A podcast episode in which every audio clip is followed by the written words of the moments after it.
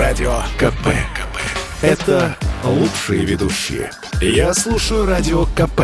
И тебе рекомендую. А знаете ли вы... А знаете ли вы, что отдельное направление работы в рамках нацпроекта – благоустройство малых городов и исторических поселений? За все время его реализации уже воплощены в жизнь 176 проектов. Также до 2024 года предполагается расселить более полмиллиона человек из аварийного жилья. По актуальным данным, 30 регионов, как предполагается, завершат расселение аварийного жилья в рамках нацпроекта досрочно. А 4 региона это уже сделали. А знаете ли вы,